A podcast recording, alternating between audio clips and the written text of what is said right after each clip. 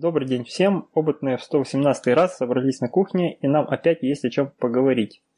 Сегодня у нас э, в гостях э, тот же Женя, что и в предыдущий раз приходил к нам. Мы не закончили тогда про тему про умные дома. И э, сегодня продолжим, собственно. Ой, я забыл поприветствоваться. Всем привет. Всем привет. Всем привет. у нас, привет, у нас уже было такое, когда мы забывали приветствоваться. Э, и я предлагаю начать э, с... Ну, еще надо сказать, что у нас сегодня продолжается серия экспериментальных э, наших выпусков, когда мы стримим в онлайне. Все, сегодня это происходит на площадке Ютуба. В прошлый раз мы в Твиче стримили, теперь в Ютубе. Канал свой нам другой Женя предоставил, наш отец, отец подкаста. Да, спасибо да. ему за это. Э, вот, так что заходите, слушайте, если, если вы слышите. Ну, если вы слышите, вы уже нас смотрите. Все логично. И так я предлагаю продолжить с темы э, гостя про умные дома, то, о чем мы не договорили в прошлый раз. И, Жень, тебе слово. А, ну, в общем, в прошлый раз мы а, хорошо описали достаточно полно всю концепцию, как это все должно работать, а, что это такое, из чего это все строить. А сегодня будет отступление в сторону микроконтроллеров, то есть того, что такое Arduino, что пришло на смену Arduino, и потом уже буду рассказывать о том, как это все можно использовать в той же концепции умного дома, чтобы построить его ультра дешево. А, в общем, сначала, а, что же такое Arduino? Arduino – это так называемые платы разработки, а, построенные вокруг некоторых контроллеров семейства от Мега. Такие платы подобные были и задолго до того, как появилась Arduino, но массовыми они не стали, потому что стоили намного больше, и считалось, что Такие платы нужны исключительно компаниям, разрабатывающим свои устройства. Следовательно, компания, которая это нужно, готова была за это заплатить достаточно большую сумму денег. Обычный человек э, вряд ли мог себе позволить потратить э, сотню-другую или там тысячу долларов на профессиональные средства разработки и отладки. Э, зачастую такие платы были э, с сокетом или каким-нибудь другим разъемом для подключения контроллеров, э, чтобы была возможность этот контроллер менять. Иногда они поддерживали целую серию микроконтроллеров, примерно одинаковых, но которые отличались, например, чистотой или там объемом памяти. И также они могли быть как достаточно простыми, ну вот примерно такими, как сейчас выглядит Arduino, так и нести на себе множество кнопок, дисплей для отладки, наборы микросхем, светодиодов и тому подобного и по площади они могли быть сравнимы с материнской платой компьютера. Стоимость таких экземпляров могла достигать вплоть до нескольких тысяч долларов. Ну и, конечно, это все было очень классно, удобно, полезно для инженера, который зарабатывал себе на жизнь разработкой сложных устройств. Но для какого-нибудь энтузиаста это было совершенно излишне, особенно если он решил создать что-то небольшое и относительно простое в рамках собственного хобби. К тому же большинство плат отладки такого рода тогда требовало, во-первых, подключения внешнего питания, и вся коммуникация шла через компорт. Э, практически компорт, он очень долгое время оставался стандартом де-факто, который продолжали уже использовать скорее по инерции, несмотря на то, что эти порты уже начали отмирать и повсюду заменялись USB-шками, особенно в ноутбуках. А, слушай, а в каких я тебя перебью. А в каких годах э, компорты э, ну, были уже устаревшими? Просто я помню, что на них все было, как, как, как потом все на USB делают, так когда-то на них были ну, принтеры, все девайсы, модемы, вот это все. Это, это когда произошло? Это, ну, мне интересно, это Примерно, примерно это где-то середина двухтысячных, то есть тогда уже USB стали более массовыми, а компорты уже стали уходить в прошлое. Uh-huh. То есть где-то там к 2010 найти ноутбук с компортом уже составляло какую-то проблему, и там из, допустим, 20-30 ноутбуков можно было найти один с компортом. В 2005 с этим было попроще, в 2000-м компорты были на каждом uh-huh, шагу uh-huh. уже. Еще, uh-huh. точнее. Понятно. Вот. Ну, то есть это примерно вот то время. Вот. Ну и Arduino как раз стала первой платой для разработки, а, которая была доступна обычным пользователям. Во-первых, она была лишена излишней сложности, и во-вторых, многих атовизмов, ну вот как раз того же компорта, например. Было это в 2005 году, то есть около 13 лет назад, и тогда одна такая плата после выпуска стоила ну, всего 30 долларов. Тогда это было всего 30 долларов, конечно. А, это был прорыв, порог вхождения в программирование микроконтроллеров тогда резко упал, и также это стало возможно во многом благодаря э, среде разработки, которая с этим контроллером поставлялась, то есть с этой платой и тому, что... То есть это уже, упро... извини, я тебя перебью, это уже э, был упрощенный язык программирования, я так поняла, для а, там микроконтроллеров. Был C. Там был C. То есть э, до этого вот эти микроконтроллеры, которые стояли на платах э, Arduino, э, это были, было семейство микроконтроллеров AVR, так называемое. И для того, чтобы его программировать, было два варианта. То есть, либо ты учил специальный AVR-ассемблер, что, ну, как бы далеко не всем дано, либо ты писал это на C, но C там был специфический, кое-где были ассемблерные ставки, кое-где была тоже специфика, которую нужно было знать и изучать. То есть, в общем, скажем, с нуля это было практически невозможно. Ну, почему? Это, это было возможно, конечно, но это было достаточно сложно, и, э, скажем так, человеку, не имеющего инженерного образования, это было, ну, это была излишняя сложность. Малодоступно. Да, малодоступно, так скажем. Вот. А в Arduino как раз вот появился, во-первых, э, дешевый инструмент для разработки, во-вторых, появилась среда для разработки, достаточно простая, и в-третьих, эта среда работала на C без всяких э, вот этих вот излишеств, так скажем.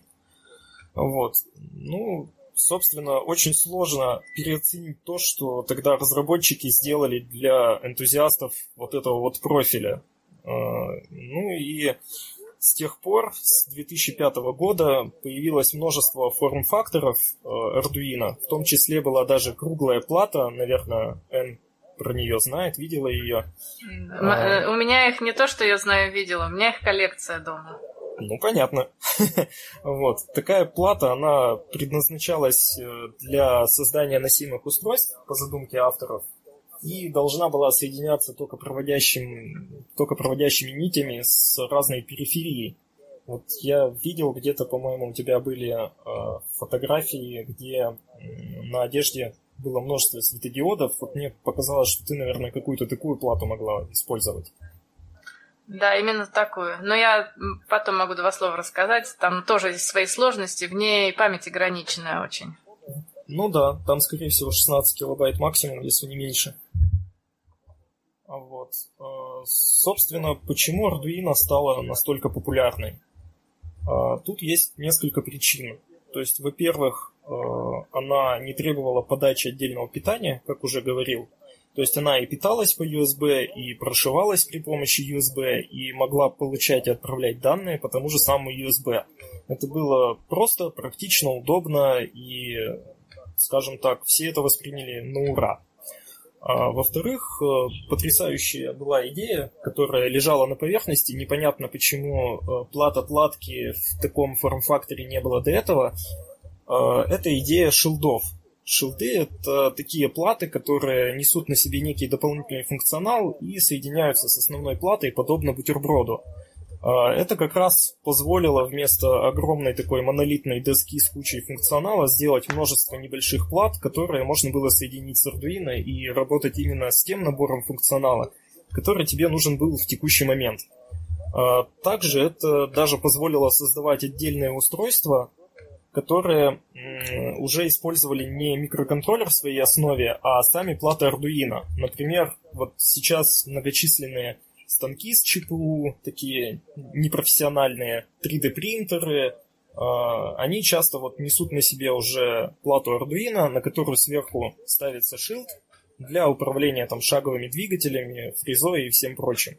Ну и есть еще набор достаточно интересных устройств, а, которые построены на базе именно Arduino. А, они называются как транзистор-тестеры, так называемые. То есть это небольшая плата, в которую втыкается Arduino, у нее на борту есть дисплей, и обычно три контакта. То есть берешь практически любой, ну не любой, конечно, но один из множества электронных компонентов, которые у тебя есть. Он там, возможно, без маркировки, возможно, ты не знаешь, что он делает. Втыкаешь в этот транзистор-тестер, нажимаешь на кнопку, проходит какое-то время, и оно тебе на дисплее рисует, во-первых, э, схему этого компонента, то есть что это такое там, катушка, резистор, транзистор, конденсатор там и так далее, и э, показывает его характеристики. То есть там емкость, сопротивление, рисует даже его схему, то есть к какому контакту у тебя подключена какая нога и так далее. И стоит это все благодаря Arduino сущие копейки какие-то. Вот. В-третьих, э, конструкция Arduino была достаточно простой, и даже э, те, кто по какой-то причине не мог или не хотел приобретать плату за тогда еще 30 долларов, он мог взять сам микроконтроллер, который стоил намного дешевле, и по образу и подобию создать себе Arduino самостоятельно. Либо там на Извини, Жень, плате. Я... Да? Извини, Жень, я тебя две секунды перебью. Нам просто люди в, в чате пишут. э, Да-да, мы вас слышим, и чат вы, э, мы читаем. И да, сегодня будет рассказ о солнечных панелях. Да, можешь продолжать. Извини, пожалуйста. А, хорошо. Вот. Ну и так как, э, собственно, платформа была открытой, я, правда, не знаю точно, была ли она открытой с самого начала или ее открыли потом, но, тем не менее, есть э, все схемы, разводки платы, вся информация, которая нужна для того, чтобы сделать Arduino на коленке самому, если у тебя нет возможности купить плату. Ну и, собственно, энтузиасты этих вариантов Arduino делали тоже на коленке миллион разных версий. А, ну и заодно из-за того, что это все, скажем так, open hardware, а, подхватили все это, конечно, китайцы, и благодаря китайцам цена на те же Arduino упала более чем в 10 раз за вот эти вот последние там 10 лет.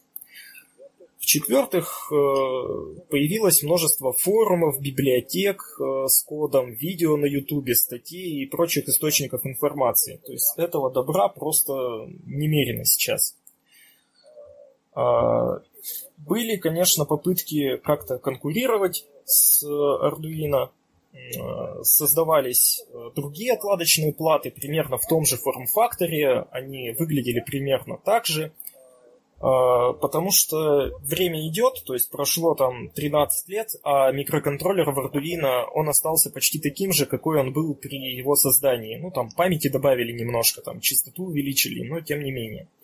За эти 10 лет появилось множество всего нового, в том числе множество более совершенных микроконтроллеров, ну и на их базе создавались э, разные тоже платы наподобие.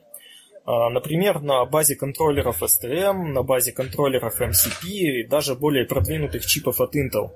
Но сравниться с Arduino по популярности им так и не удалось, несмотря на то, что, например, те же платы STM, они порядочно превосходят Arduino и по возможностям, по функционалу, и стоят примерно так же, там, те же пару долларов. А платы MSP, например, они очень оптимизированы с точки зрения энергосбережения и способны от того же источника питания, что и Arduino, работать в несколько раз дольше. Ну, то есть, если там Arduino у нас, например, будет работать от одной батарейки там полгода, выполняя какие-то функции, то э, аналогичное устройство на базе какого-нибудь MSP 430 может работать там 2 года, 3 года и так далее. А, Тут, кстати, можно упомянуть, что в чем преимущество Arduino, это в том, что там есть целое сообщество, и это стало такой определенной субкультурой так как все находится в открытом доступе и очень легко обмениваться информацией. То есть и плата в открытом доступе со всеми, со всеми дорожками, и все коды в открытом доступе. Вот это, мне кажется, большое преимущество. Ну да, я об этом буквально там не, не только что рассказал. Да, простите, пока в чате отвечала, видимо, прослушала. Ага, хорошо. Вот. А, причем есть довольно интересные устройства на базе там, того же микроконтроллера MSP. А, когда-то фирма Texas Instruments, которая этот микроконтроллер выпускает, выпустила наручные часы, которые на себе несли несколько датчиков, а, их можно было программировать самостоятельно и по воздуху через отдельный USB а, свисточек. И можно сказать, что это был такой прообраз умных часов для гиков задолго до того, как э, все эти умные часы стали мейнстримом. Называлась эта штука EZ430 Chronos, и, например, ей там можно было управлять э, ну, в каких-нибудь играх чем-нибудь, размахивая рукой, скажем, с этими часами где-то. А это, подожди, а это какие годы? Меня все интересует, когда я это пропустил. Это было, наверное, ну, лет шесть назад или около того, а может даже больше. Ну, это... То есть это достаточно давно. Это еще до появления вот уже популярных приставок с возможностью отслеживать там с Kinect, вот это вот возможность отслеживать положение там тела или датчика. Да нет, Kinect в то время уже, наверное, были, но Kinect ты сам на себе носить не будешь, а тут, то есть эта штука, помимо того, что она там могла считать шаги, она там могла еще какие-то действия выполнять. Угу. Например, там помахал рукой определенным образом, она отправила там жене смс я задерживаюсь на работе. Ну, вот что-нибудь такое. Понятно. Например. Вот. Ну и, собственно, было множество интересных разработок вот подобного рода, но никто из них по популярности с Arduino так и не смог сравниться. А, возможно, это из-за того, что Arduino стало стандартом де-факто. Возможно, из-за того, что зачастую для решения каких-то простых задач вполне было достаточно и самой Arduino с отмегами на борту, там, со всякими AVR-контроллерами. А вот. Ну и что еще хочется заметить, что было хорошо в Arduino, а, вот эта вот среда разработки, которую они выпустили вместе с платой, она вышла очень удачной а, отчасти и во многом за счет того, что она а, могла расширяться плагинами, расширять свой функционал и таким образом поддерживать множество других контроллеров. То есть можно там поставить плагин и э, с помощью этого плагина в удобной и привычной для себя среде разработки уже программировать там другой микроконтроллер, но опять же со своей какой-то спецификой, то есть там со своими ассемблерными вставками и еще чем-то. А, среда была, конечно, без, не без недостатков, особым удобством она не блистала, но зато она была очень простой, и это также обусловило низкий порог входа в разработку под эти микроконтроллеры. Вот. А все шло, в принципе, своим чередом, пока в 2014 году не появилась плата ESP8266. А, Ее выпустил китайский производитель Espressif. Ну и то, как сейчас а, развивается сообщество вокруг этой платы, очень напоминает тот бум, который произошел после выпуска Arduino. Во многом она уже составляет конкуренцию Arduino. А, в чем же основные отличия, почему она настолько популярна? А, ну, тут есть несколько причин. Там также вышло множество ревизий платы на этом контроллере, и затем несколько вариантов отладочных плат а, уже с USB разъемом на борту. И для наглядности я, наверное, буду сравнивать самую популярную такую плату под названием Note MCU с достаточно популярной Arduino Nano. Они даже чем-то похожи внешне. А, ну, из преимуществ, ну, конечно, сразу это наличие Wi-Fi. То есть ESP может э, как подключаться к обычным Wi-Fi сетям на 2,4 ГГц, так и сама выступать в роли точки доступа. Сейчас э, буквально в каждой квартире стоит роутер, ну и, собственно, обеспечить связь устройств между собой или с каким-то центром обработки информации становится очень просто. А, такой проблемы просто нет. А, ну и также есть э, варианты модулей ESP с возможностью подключения внешней Wi-Fi антенны на случай, если есть какие-то проблемы с, со слабым сигналом. То есть можно взять такую же антенну, какая идет на любом роутере, там с какого-нибудь старого роутера скрутить, подключить ее к ESP и увеличить зону покрытия в несколько раз. А, во-вторых, э, контроллер, на базе которого строится ESP, он намного производительнее совершеннее контроллеров от Мега десятилетней давности.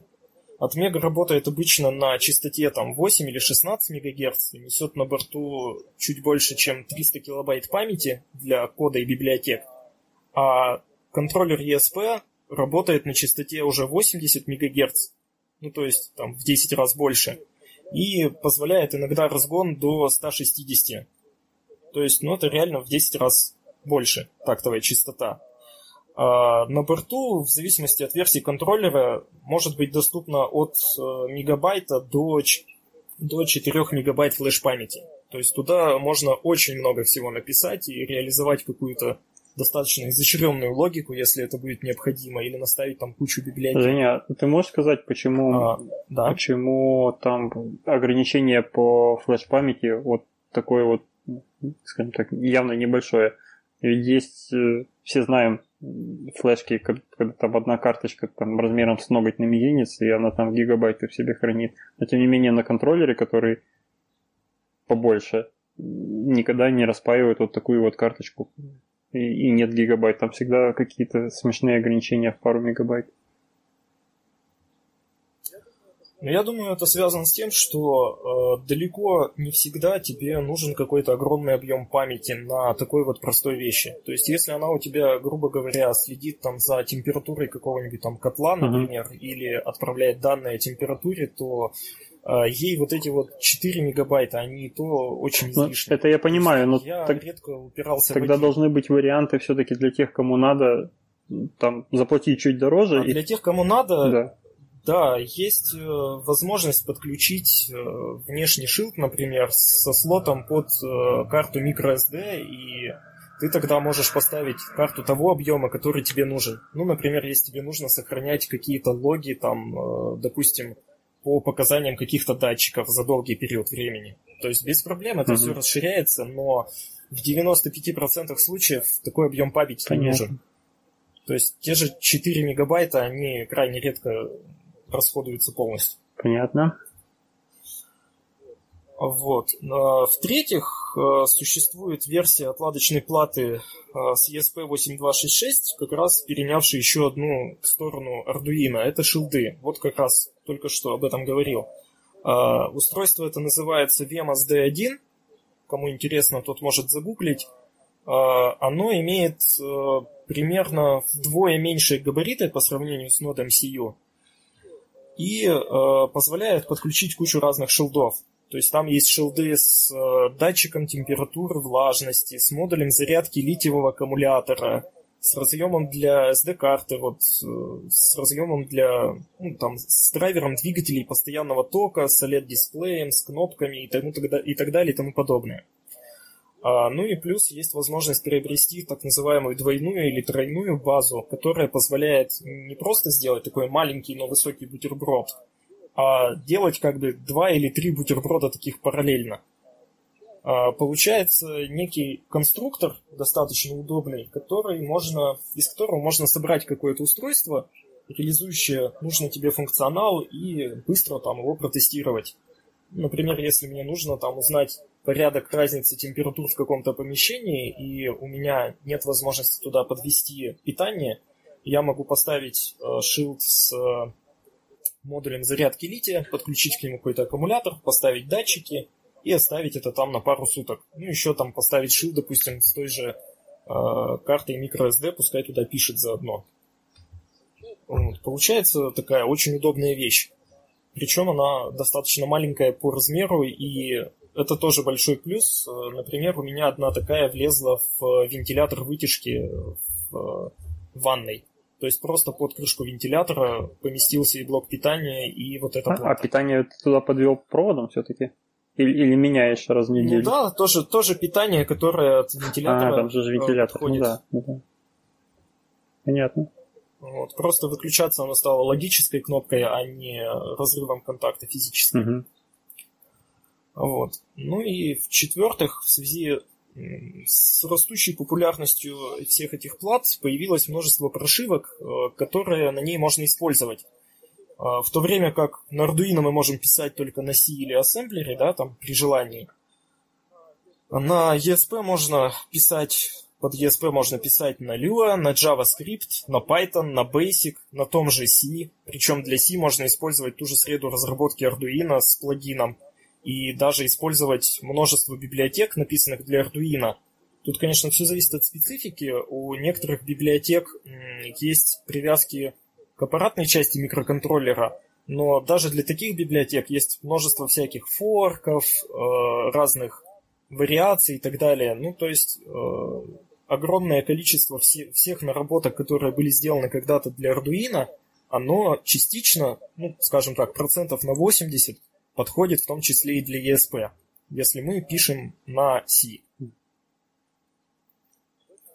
Точно так же можно к ESP подключать те же модули, сенсоры, что и к Arduino. Там датчики, сервоприводы, расширители портов, дисплеи и все вот это вот. Ну и использовать их с теми же библиотеками, с которыми там вы уже привыкли, если на Arduino что-то делали. Из э, экзотических вещей э, даже ведутся разработки прошивок с э, интерпретаторами Lisp и Fortran. Вот я совершенно не понимаю, кому это сейчас нужно, но, видимо, люди развлекаются и just for fun делают такие вот вещи. А, почему это все так замечательно, почему это все так важно? Ну, потому что один раз а, приобретя такой вот контроллер, вы получаете куда более широкое поле для экспериментов и куда большую гибкость, нежели с тем же Arduino. То есть э, поставили какую-то утилитарную прошивку, которая не требует навыков программирования, вам хватает ее функционала, ну замечательно. Перестало хватать функционала, прошиваем C, получаем более мощный аналог Arduino, с огромным запасом памяти и с Wi-Fi на борту. А если надоест писать на C, захочется чего-то нового, свежего для себя, ну, добро пожаловать в мир Python или Lua, например. А, то есть, ну, по сравнению с Arduino, это просто развязывает руки. Или, например, вы нашли какую-то библиотеку, написанную на Python, и немного ее модифицировав, можно завести ее также на э, том же ESP. Мне, ну, конечно, там со своей Мне это знакомо по одной из моих прошлых работ, когда я тоже контроллер программировал для вот этого металлургии, и там был, мы разрабатывали, собственно, под контроллеры э, сименсовские, и у них есть свой софт, своя среда разработки Semantic Step 7 называется, и она предоставляет несколько языков программирования. Так вот, э, меня тогда удивило то, что между ними можно переключаться. То есть ты написал на, в одном виде, потом раз можешь переключить тот же код, увидеть, как он в другом выглядит. При этом они разные не, не только вот разные команды там или разные эти, они кардинально разные. Вот самый простой был FBD, такой язык релейных схем, где ты можешь просто вот ручками блоки таскать, вот блок или блок и вот сюда будет у нас там блок такой-то, и вот таким образом организовывать э, весь флоу программ. Ну, у тебя было, тебе дано было некоторые там условия, в которые ты должен попадать, и что как будет вызываться, информация есть, какие там э, части будут вызываться с определенной частотой гарантированной, какие можно типа растягивать, там какие-то больше дол- долговычислимые задачи, и ты в этом можешь оставаться. Но люб, любой э, листинг вот этой вот программы, ну листинг это фактически, если его распечатать, то это огромная такая карта из, а, из э, схемы. Да-да-да, вот такая блок-схема, да. Э, ну, оно там немножко не такая блок-схема, как на уроках информатики нам преподавали, конечно, но приблизительно, да, можно назвать это блок-схемой. И можно эту штуку сконвертировать в язык там еще два было каких-то. Я сейчас не помню. Один, по-моему, называется LAD, а второй еще как-то. Ну, в общем, и между ними оно э, э, туда-сюда нормально э, конвертировалось. Но язык LAD тот же, он допускал еще такие дополнительные инструкции, которых в FBD не было. То есть обратная не всегда верно. То есть обратная совместимость там не везде была. Если ты использовал определенные там э, штуки, ну, штуки уровня, там циклы какие-то особенные, там еще что-то такое накидал в лад схеме, и ты уже обратно в FBD перейти не можешь, на эта кнопочка лочилась. Но вот это я к тому, что языки, в принципе, между собой, если у них есть общий какой-то вообще канва, то они, в принципе, могут быть конвертируемы друг в друга. Ну, то есть там просто был такой транслятор многонаправленный, но с какими-то своими ограничениями. Я подозреваю, что оно все собиралось в какой-то, э, как это называется, байткод, ну, в какой-то свой промежуточный язык, который уже э, компилировался в программу жесткую. Вот. И этот байткод, он имел инструкции, которые ну, имели свое, отр... да, имели свое отражение в каждом из языков, скажем так. Вот. Ну, обычно, э, когда вот такие вещи происходят, и мы пытаемся из одного языка транслировать в другой, получается все это не очень да, оптимально. Да. То есть, по моему опыту, лучше сразу писать на том языке, на котором это планируется выпускать в продакшн. Да, есть такое. Точно так же там можно, например, из Python разными инструментами транслировать программу в C, скомпилировать ее в бинарник, но этот бинарник будет там весить в сотню раз больше, чем сразу написанная та же логика на C. То есть тут палка о двух концах. Ну, конечно, в рамках ESP между языками так гулять не получится, естественно. Вот. Но сразу есть возможность выбора, на что ориентироваться изначально. Вот. И самое интересное это прошивки для ESP, которые не требуют навыков э, программирования. То есть есть ряд таких прошивок, которые сразу из коробки имеют веб-интерфейс для настройки, а, я в свое время потратил достаточно много времени на эксперименты с ESP и в итоге натолкнулся случайно на прошивку под названием ESP Easy. Вот это как раз стало переломным моментом, и до этого у меня дома лежала гора разных э, модулей, устройств, которые я планировал использовать в умном доме. И с того момента, буквально там в тот же вечер я сделал первый блок розеток для умного дома. Он все еще работает сейчас. И потом э, у меня массово начали использоваться все вот эти вот модули. Просто пачками они начали улетать. Э, когда вот этот блок розеток я закончил, я просто был даже ошарашен в каком-то смысле. Так хотелось спросить, это что, все так просто? В общем, прошивка хороша тем, что у нее достаточно функциональный удобный веб-интерфейс, он разделен на несколько вкладок и чем-то напоминает интерфейсы настройки домашних роутеров. Ну, то есть все сделано для людей, в принципе. А с его помощью можно выбрать одну из найденных вокруг сетей, подключиться к ней, отредактировать какие-то дополнительные настройки. В том числе там есть возможность прописать параметры для подключения ко второй беспроводной сети, к резервной. А к этой сети устройство подключится, если оно внезапно потеряет первую сеть. Ну, например, там у нас два роутера стоят в разных комнатах для обеспечения покрытия с разными именами. Если там один, ну, например, переносим устройство из одной комнаты в другую, то оно будет цепляться уже к другому роутеру. А ни на одной другой прошивке под ESP я такого не видел. Вот. Ну и можно задать э, кучу других разных параметров. Э, начальное состояние пинов с помощью визарда, добавить какое-то устройство, модуль. Э, просто там можно указать, к какому пину это устройство подключено, изменить его настройки. В том числе можно там скорректировать, например, показания датчиков, если они неточные. Просто дописывается там какой-нибудь value плюс 5, и уже устройство отдает там не там 21 градус, а 26 градусов на выход. Все это делается достаточно быстро, просто и удобно.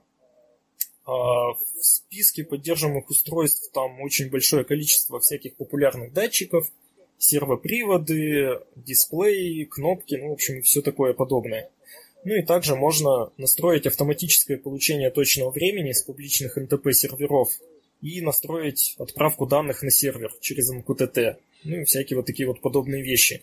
Ну, то есть для того, чтобы сделать, скажем, часы точного времени из ESP и дешевого знака синтезирующего дисплея, которые сейчас стоят, ну, где-то там рублей 150, например, можно буквально потратить 5 минут, и это будет работать. Нужно сделать погодную станцию, еще 5 минут, объединить их все в одном устройстве, да, пожалуйста, это нам еще 3 минуты. Ну и еще в этой прошивке есть встроенный скриптовый язык, э, который позволяет менять логику работы устройства уже после заливки прошивки. И для этого уже ничего не нужно. То есть достаточно через браузер туда зайти и в веб-интерфейсе написать тот простой код, который там тебе нужен.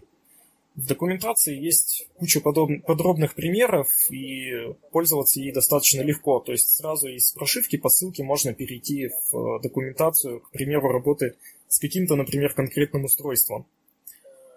А, также есть возможность использовать MQTT протокол не только для отправки данных, но и для управления устройством, то есть принимать какие-то управляющие сигналы сервера.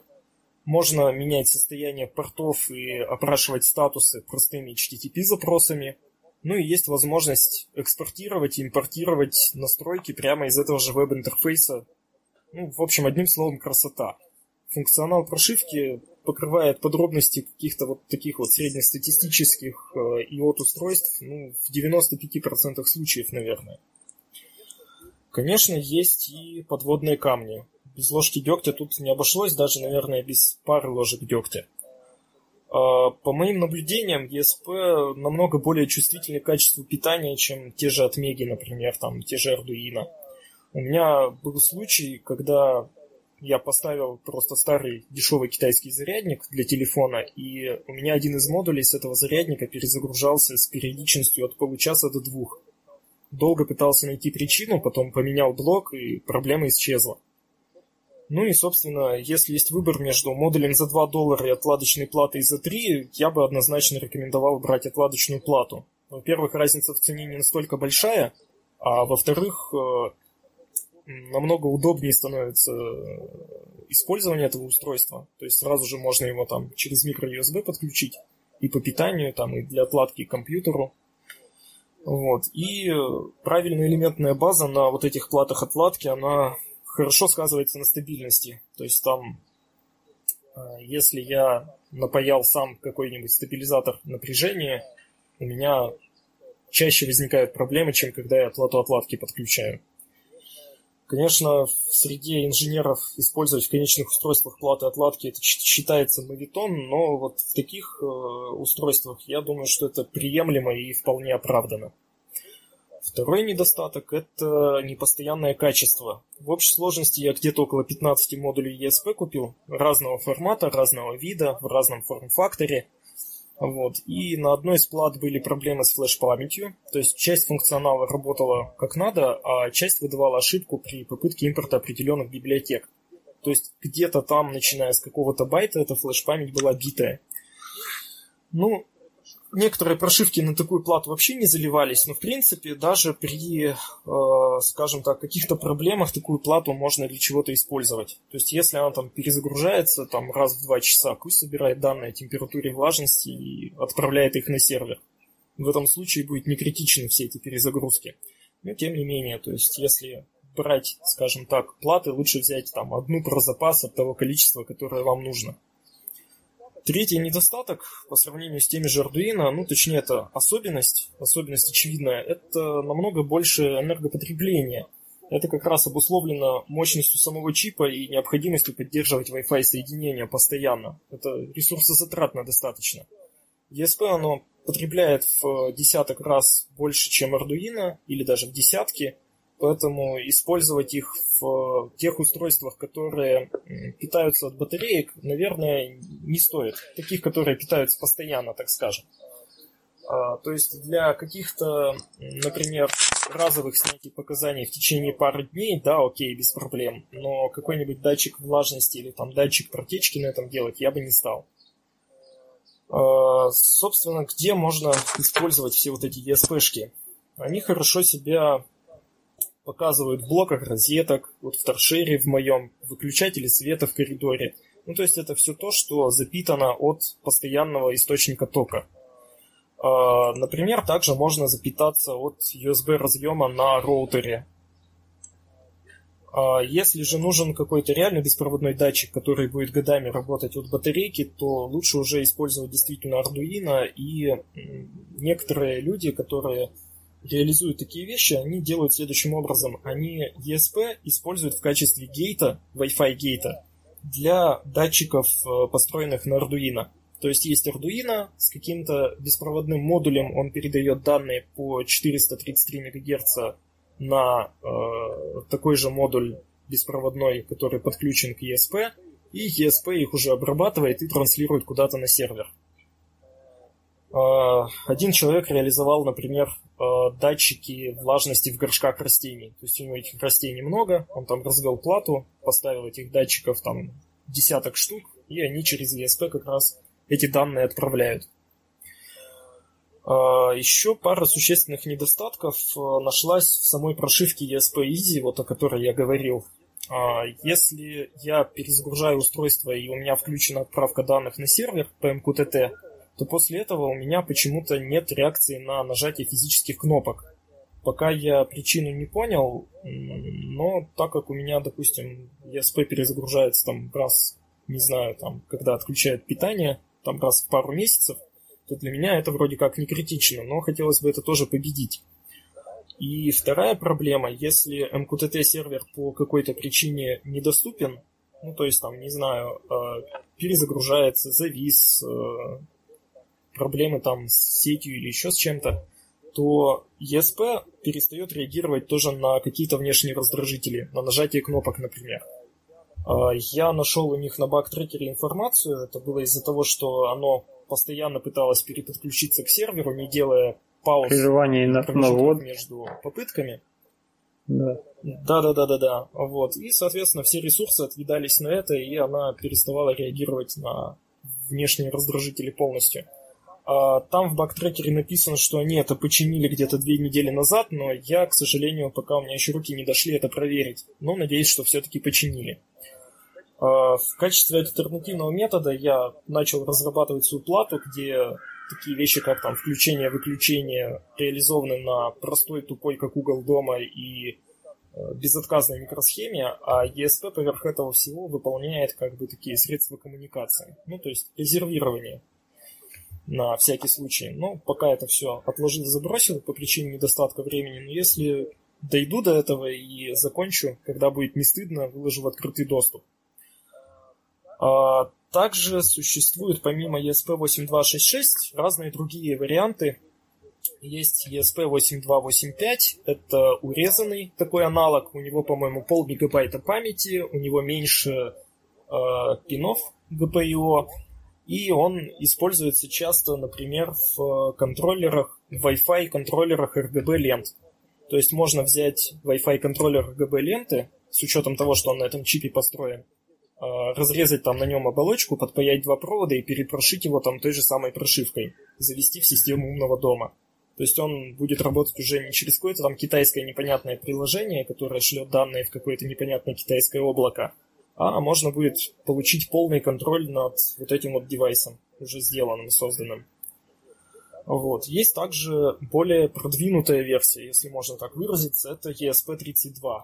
ESP32 это новый контроллер, он более мощный, он более навороченный, у него больше GPIO, выше частота, но я его сознательно тут не рассматриваю, потому как по цене он уже приближается к э, дешевым одноплатным компьютерам, и в этом свете как бы я ему применения не нашел никакого.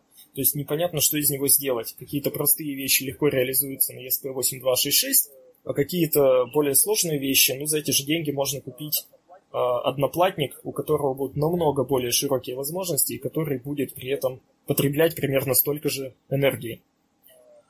А что можно сделать из ESP8266 для умного дома? Ну, вот как раз вот эти вот розетки умные, как раз включение-выключение где-то там питания, например, там света или еще чего-то, отправка данных с датчиков на сервер.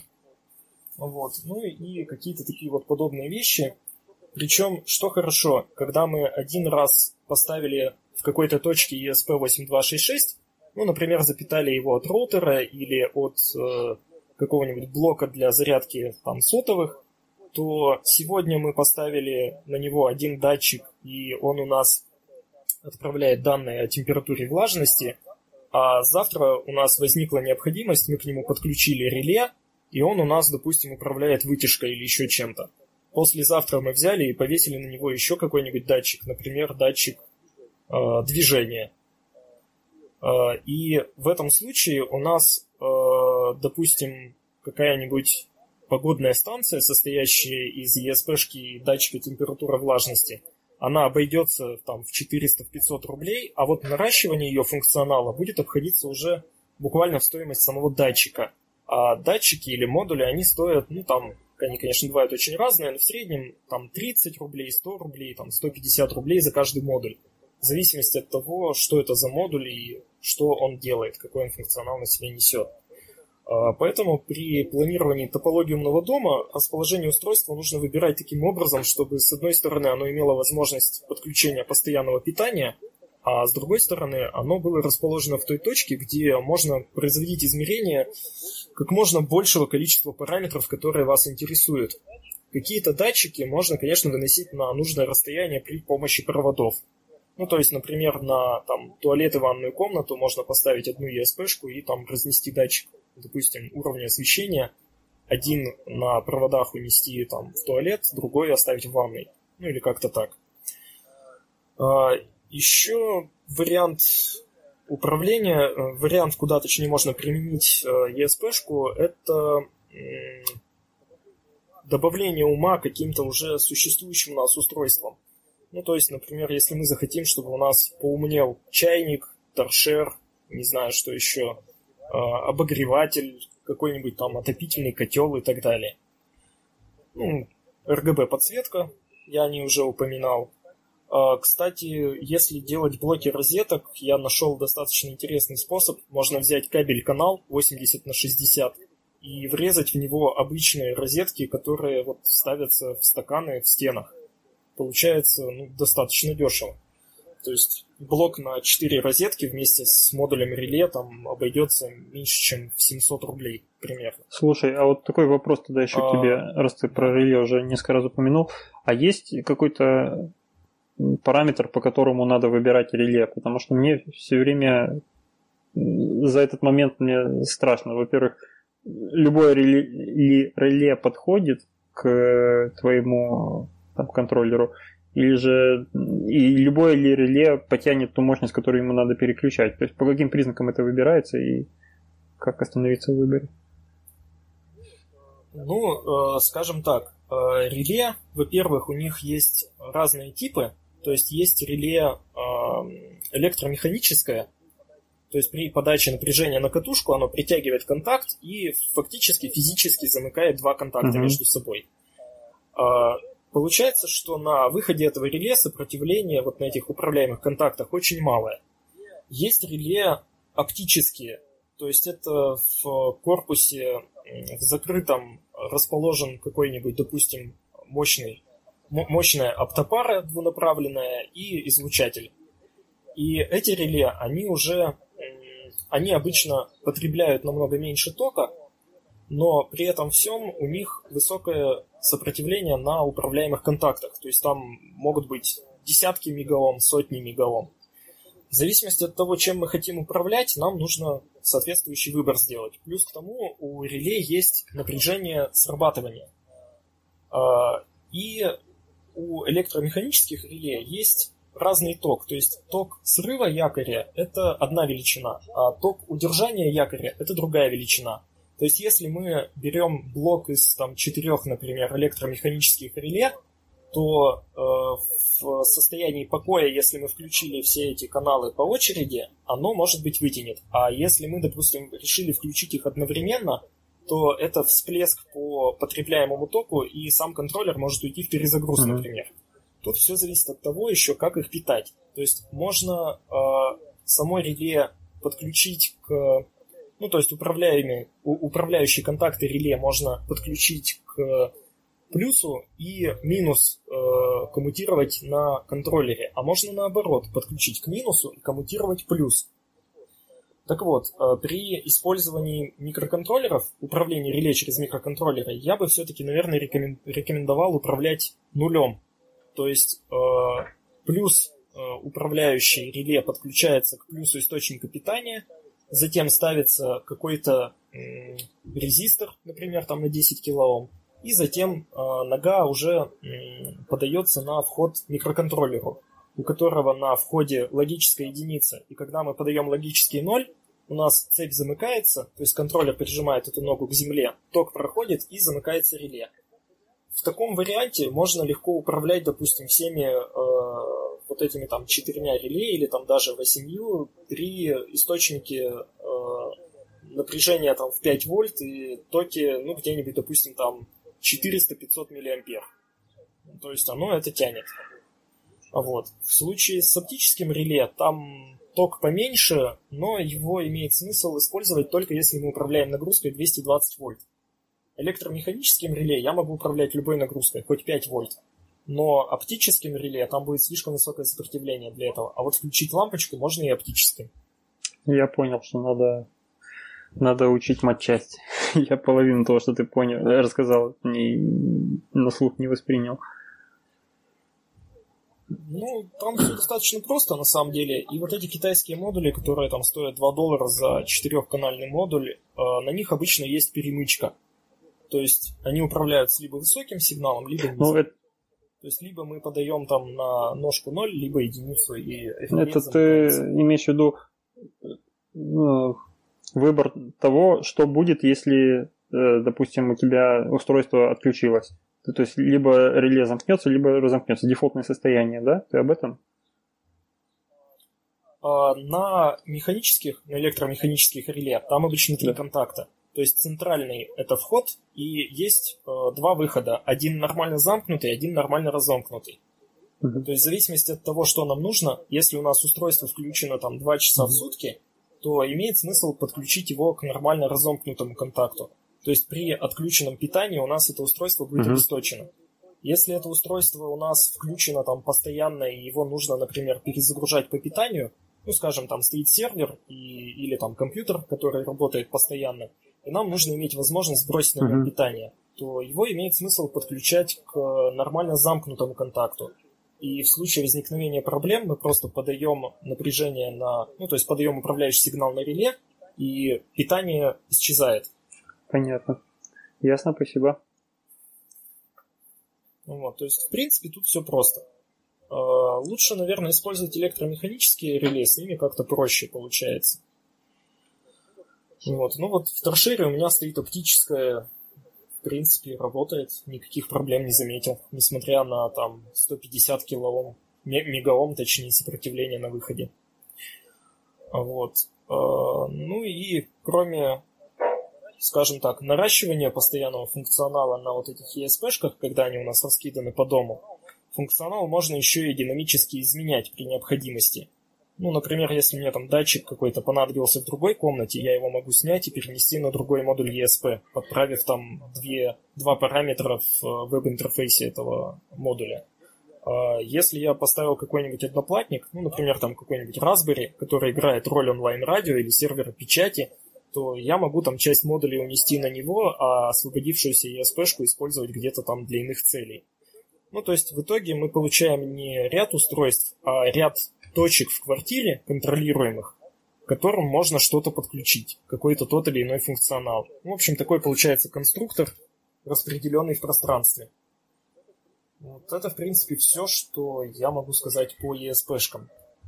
А, ну и немного еще про аналоги Raspberry Pi, потому что тоже постоянно слышал про Raspberry и а, мало слышал про то, чем этот Raspberry можно заменить.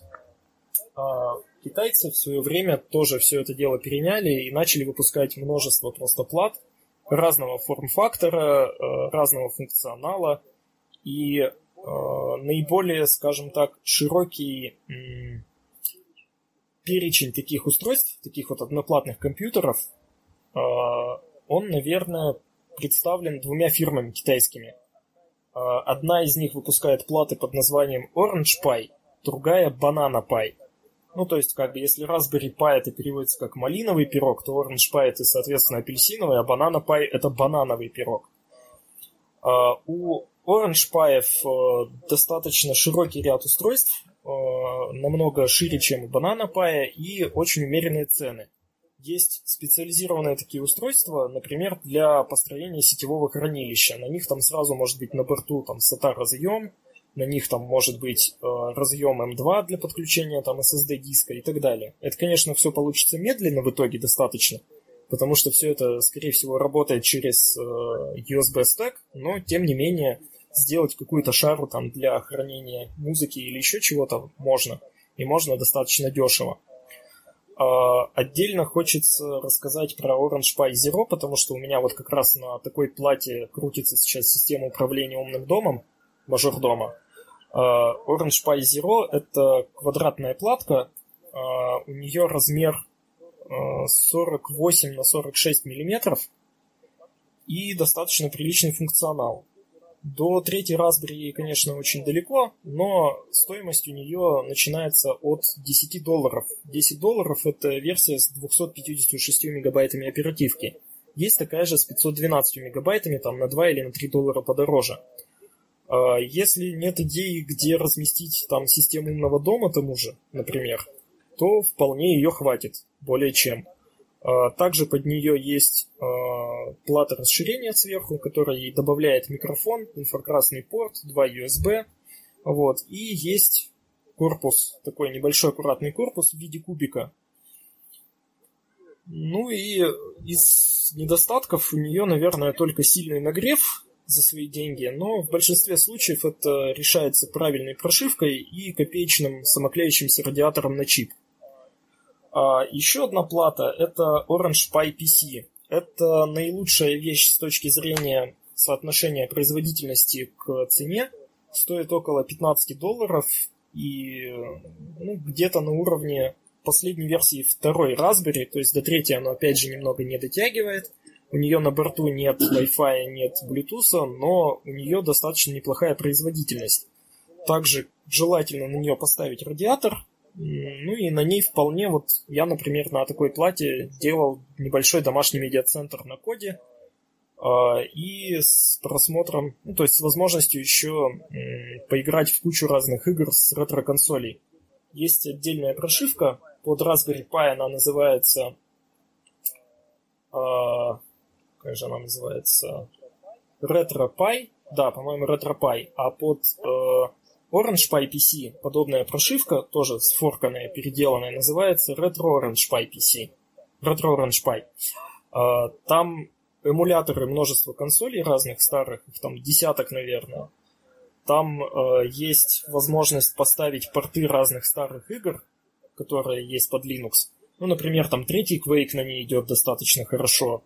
Э, Baldur's Gate всякие первые вторые. Ну, в общем, вот это вот все старье. Квейки, Думы, Дюки, оно на этой плате тоже заводится. То есть параллельно у нас есть медиацентр, параллельно есть вот эта вот вся э, весь этот ретро-гейминг на ней, и параллельно есть система умного дома, и все это за 15 баксов.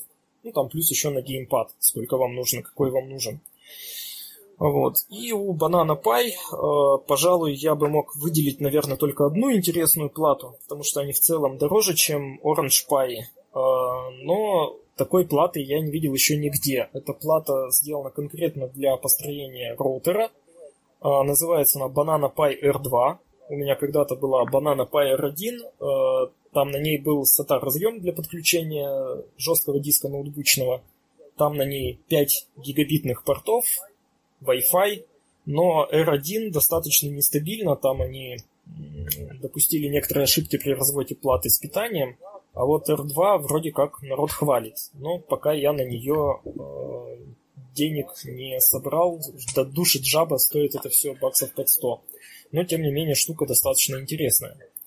Вот. Ну, собственно, если так, подвести итог э, по умному дому за вот эти вот все оба выпуска, то получается, что есть несколько концепций подстроения умного дома.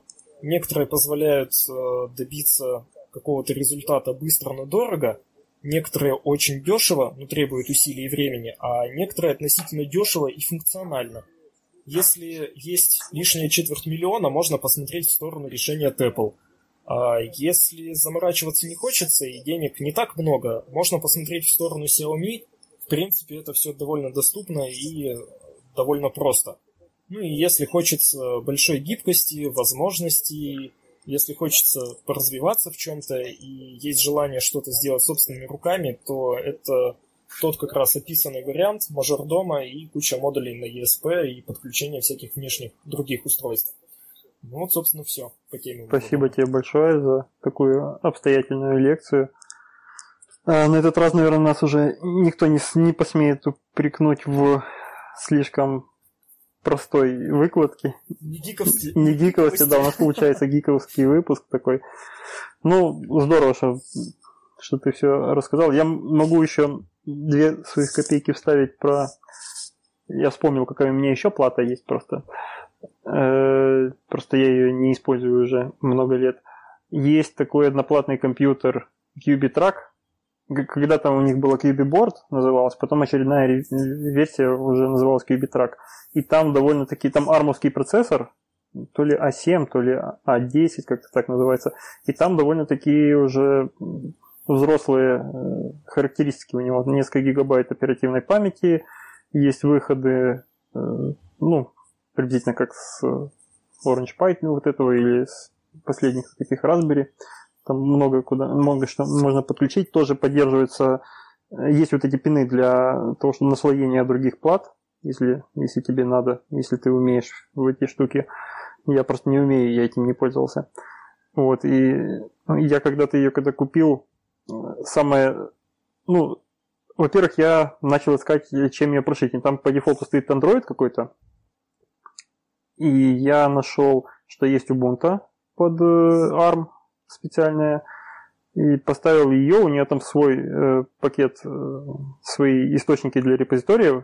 И есть много пакетов, которые дублируются, в том числе из, э, из основного sources лист, как не знаю, как назвать, из основных репозиториев убунтовских, есть их копии, для, собранные под ARM. Вот, и довольно-таки многое, что можно запускать под нее, и просто не задумываясь, что ты работаешь не на полноценном каком-то компьютере. И что... Ну, это, в принципе, справедливо и по отношению практически к любой другой такой плате, к любому другому. Ну, да, да, да. И что я сделал, я на ней запустил маленький веб-сервер, к, с единственной страничкой, э, по USB подключил веб-камеру, только почему-то там она разрешение очень низкое в этой веб-камере получалось. Я так и не разобрался, почему, хотя веб-камера сама нормальная, качественная была. Вот, но получалось снять изображение только такое довольно-таки зернистое.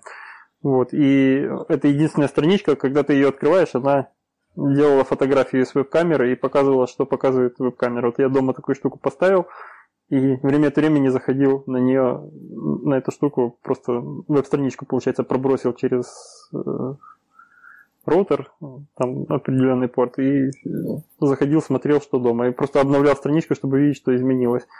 Это максимум, что, что у меня получилось сделать по, по, по профилю умного дома. Э, потом это все дело я разобрал. Не помню почему, то ли мне вебка понадобилась, то ли что. Оно меня долго лежало. И не поверишь, с чем я столкнулся, когда я вот привез ее в Москву с собой. Я столкнулся с тем, что хотел прошить на нее Ubuntu. Я уже забыл, на чем он там остановился, что у меня там было на ней прошито, и какие, в общем, входы, выходы, какие там пароли. Сидела, думаю, ну, сейчас брошу, сейчас прошью заново, найду инструкцию, как это делается. Нашел инструкцию, и все инструкции только под винду, а у меня под рукой винды нет. И я тут проходил, промаялся, нашел один э, маленький компьютер на работе с виндой, попытался через него сделать, что-то тоже не получилось, я забросил, плюнул, и оно таки лежит тоже мертвым грузом. Тоже можно что-то сделать когда-нибудь. Ситуация с виндой очень знакома. У меня уже лет 13 нет винды, и периодически для прошивки всяких устройств приходится вырывать Вот, вот. Ну, они почему-то э, софт, который там даже банальный, вот, казалось бы, сделай образ, который можно залить просто DD с одного места, вот по, по этим. Ну, да. ну, так почему-то не работает. Вот под Windows есть отдельный софт, в который ты указываешь там имидж, вот этот вот источник, вот положить вот на вот это устройство, которое у тебя по этому USB там или компорту, там эмулируется компорт, по-моему, для подключения. Вот. И он работает как-то, и он заливает, и все в итоге работает как надо. Почему я не могу того же сделать на других компьютерах, я не понимаю. А я могу объяснить, ну, точнее могу предположить, потому что вот эти вот тулзы под винду, они, э, точнее образы для вот этих приложений под винду, они имеют свой формат. И в этом формате, скорее всего, там расписаны э, директивы, где какой раздел начинается, где данные начинаются и так далее. И вот этот вот образ, он хранит только данные. А когда мы делаем э, слепок э, диска через uh-huh. DD, то он берет все, в том числе и неиспользуемое пространство. Uh-huh. То есть вот эта приложуха, она э, делает разделы и сразу делает их того размера, чтобы они подходили под твою конкретную карту. А когда у тебя есть образ DD, ну хорошо, если он у тебя там, допустим, на 2 гигабайта, а флешка у тебя на 8. А если у тебя образ на 16 uh-huh. гигабайт, ну, понятно, да. тут ты уже ее как бы залить не сможешь. То есть тут тоже есть варианты решения, там э, всякие клонзилы и так далее, но все равно, так как большинство пользователей все-таки живет под виндой, то ориентируется на них. И так им распространять проще. Вот, кстати, э, для того же Retro Pie или для RetroPie делается следующим образом. То есть есть образ, который шьется и Windows, и Linux одинаково, в том числе через DD. Просто при первом старте этого образа он при загрузке сам ресайзит свой корневой раздел на все пространство. Угу. Ну, а типа конец он заполняет нулями, да, каким Ну, он просто пишет в заголовок таблицы раздела в том, что а вот этот раздел у меня там, допустим, не 2 гигабайта, а оставшиеся 12. Ну, понятно, да. Вот. Файловая система... Ну, в моем случае, наверное, стоило побеспокоиться об этом, и когда у меня была рабочая, нормальная железка, снять с нее как раз образ и просто положить куда-нибудь, чтобы не потерять. Сейчас бы я его с помощью DD своего же, на него же залил бы без проблем, я думаю. Ну, неважно. Ну, Хорошо. А, на, самом, на самом деле, если так вот э, посмотреть на одноплатные компьютеры, мы их тут упомянули, там раз-два я обчелся, их сотни просто. То есть, вот, например, а, где-то летом 2017 года я встречал статью на Geek Times, где сравнительный обзор 98 одноплатных компьютеров. 98. Табличка такая огромная, да? Как бы это не предел. Ну. Да, там огромная табличка реальная, то есть там очень много всего. А, но почему именно обратил внимание на Orange? Потому что они очень дешевы за очень неплохой функционал. То есть Raspberry это понятно. Под Raspberry все знают, под Raspberry миллион образов, под Raspberry куча всякой периферии.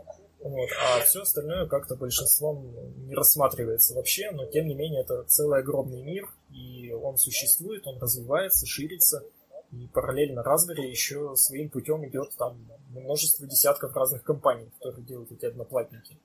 В том числе есть довольно навороченные вещи, там уже на 64-битных армах э, с двумя, с четырьмя гигами оперативки. Но как-то я не понимаю, зачем они все нужны вообще в принципе, потому что э, они начинают стоить таких денег, что за эти деньги можно взять, э, собрать какой-нибудь топ, который по производительности будет ну, не в пример выше, и он будет хотя бы соответствовать общепринятой архитектуре AMD64. То есть спустя, там, не знаю, 10 лет я смогу поставить на него нужную мне операционную систему.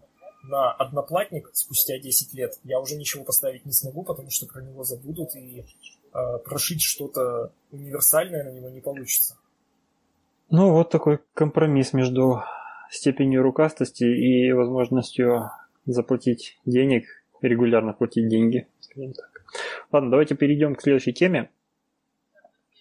Да. Да, подождите, я еще тут а, два, два слова вставлю что Возможно, мы через 5-10 лет застанем то счастливое будущее, где мы будем свою плату заказывать как пиццу в интернете, где будем выбирать память, какие компоненты, входы и выходы, и все это будет автоматически генери- генерироваться.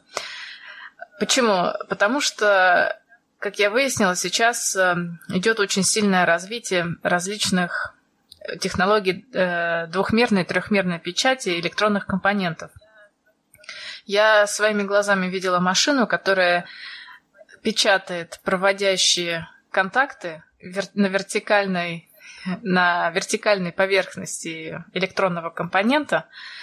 И вот это, мне кажется, технология позволит э, все это собирать на домашнем каком-нибудь специальном 3D принтере. То есть у каждый, каждый может свои платы либо дома у себя собирать, либо заказывать их где-то уже под определенные Понятно. нужды. Но, но ну, инженерить-то надо будет самому. Вот.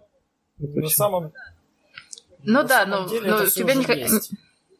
То есть есть уже но ну, потому... Э, сервисы, э, скажем так, э, называется этот сервис, по-моему, Easy EDA или EDA, Easy, не помню точно. Общий смысл – это среда разработки печатных плат, но в то же время это как бы и такое сообщество. То есть любой человек может создать какое-то устройство прямо в браузере, нарисовать свою плату, развести ее, там, снабдить какими-то комментариями. Я могу зайти туда, э, найти вот это вот устройство, если оно мне нужно, и сразу заказать там, допустим, десяток печатных плат, причем нужно. Но для этого какие-то же минимальные знания электроники нужны. То есть ты же не можешь просто так компоненты там собрать. А, Их же надо между собой соединять. Если я, э, скажем так, сам развожу плату, да, нужен один уровень знаний. Если я уже какую-то готовую плату имею, да, там от кого-то, это другой уровень знаний.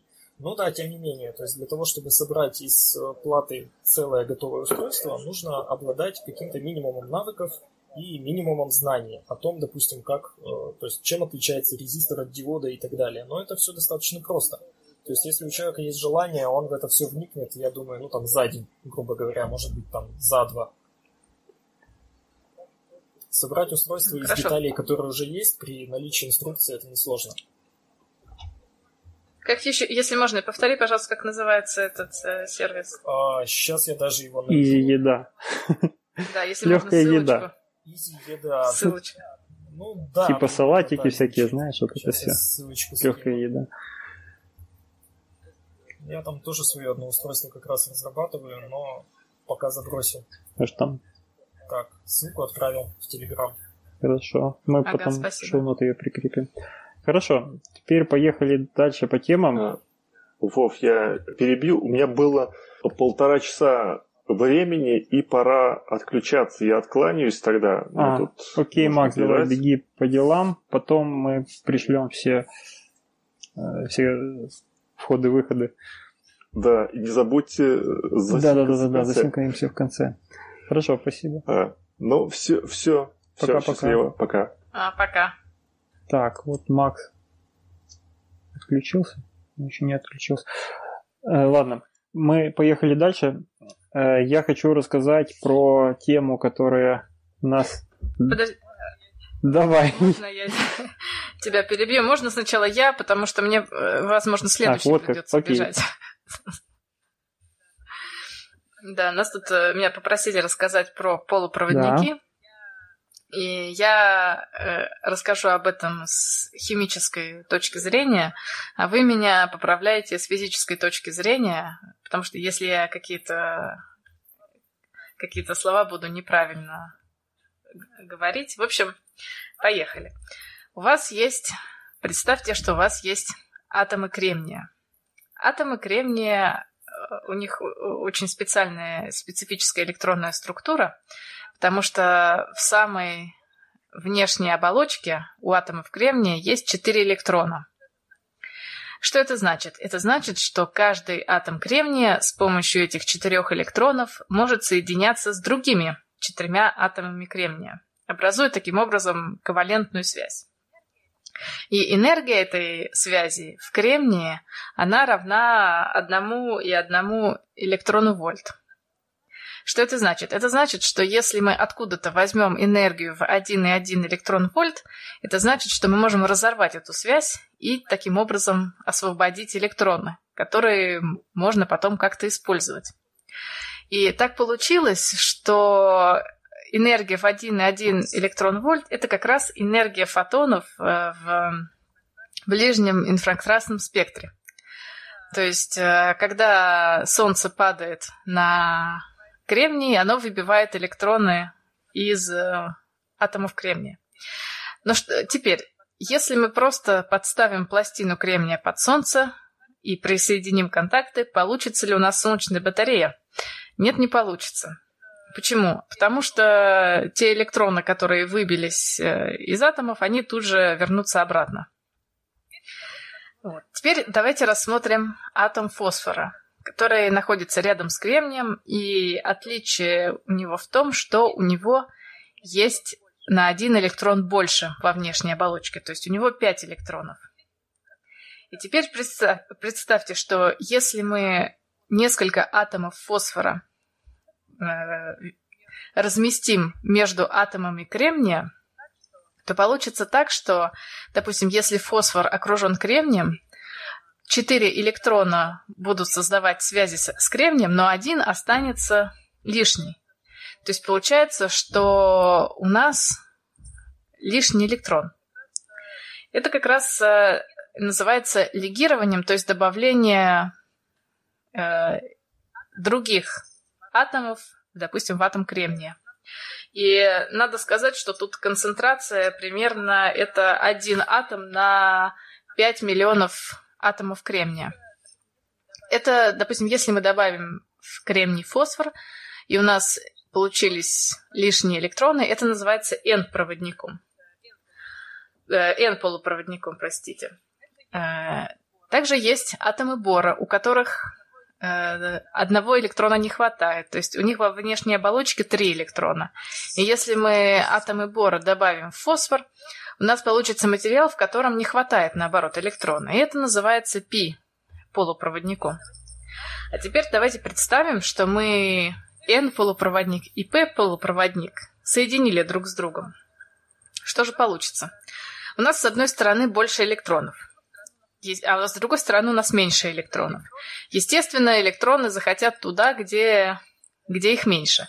Э, с обратной стороны тоже та же ситуация. У нас есть так называемые дырки от электронов, то есть э, то, где, те места, где электроны должны быть, но их там нет.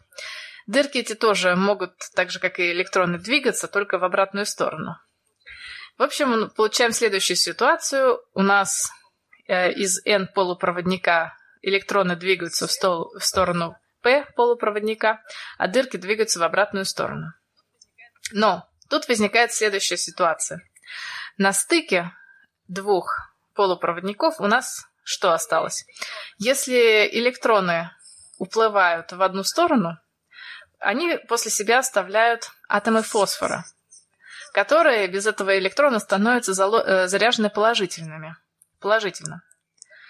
Э, с другой стороны, та же ситуация. У нас остаются атомы бора, которые заряжены отрицательно. То есть, что у нас теперь происходит? У нас электроны, которые хотят эм, перешагнуть через этот барьер в сторону э, полупроводника вдруг смотрят и видят, что на их пути стоят положительные атомы. И думают, зачем ему идти через э, этот PN-переход, когда их притягивают положительно заряжен, э, заряженные атомы. То есть происходит то, что движение заряженных частиц останавливается из-за того, что у нас на стыке э, и N полупроводников возник вот этот слой из заряженных ионов. Положительно и отрицательно. Это так называемое, по-английски это называется depletion region, я не знаю, как это называется по-русски. В общем, что получается? Получается, что для того, чтобы теперь электрон перескочил вот через эту зону, где находится, э, находятся заряженные ионы, ему надо дать дополнительной энергии.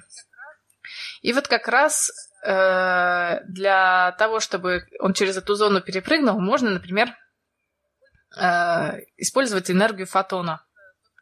Так это, собственно, и происходит. Значит, теперь смотрите, что у нас получается. То есть у нас, с одной стороны, кремний э, с несколькими атомами фосфора, с другой стороны у нас кремний с несколькими атомами бора. На их стыке у нас двойной заряженный слой – Получается такое местное электрическое поле. Э, что же дальше происходит? Дальше на наш кремний светит солнце. И в атомах кремния выбиваются из э, электроны. То есть у нас получаются электроны, которые выбиваются из атомов, и дырки от электронов. И так как у нас на границе P и N полупроводника вот эти как раз заряженные э, слои, электроны движутся в сторону положительно заряженного слоя, а дырки, соответственно, отрицательно.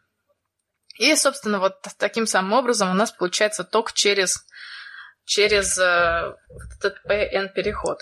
Кстати, надо сказать, что когда солнце светит у нас на полупроводник, э, там, по-моему, один из э, каких-то тоже миллионов атомов кремния, у, у которого вы, выбиваются электроны. То есть э, иначе бы просто кремний расплавился.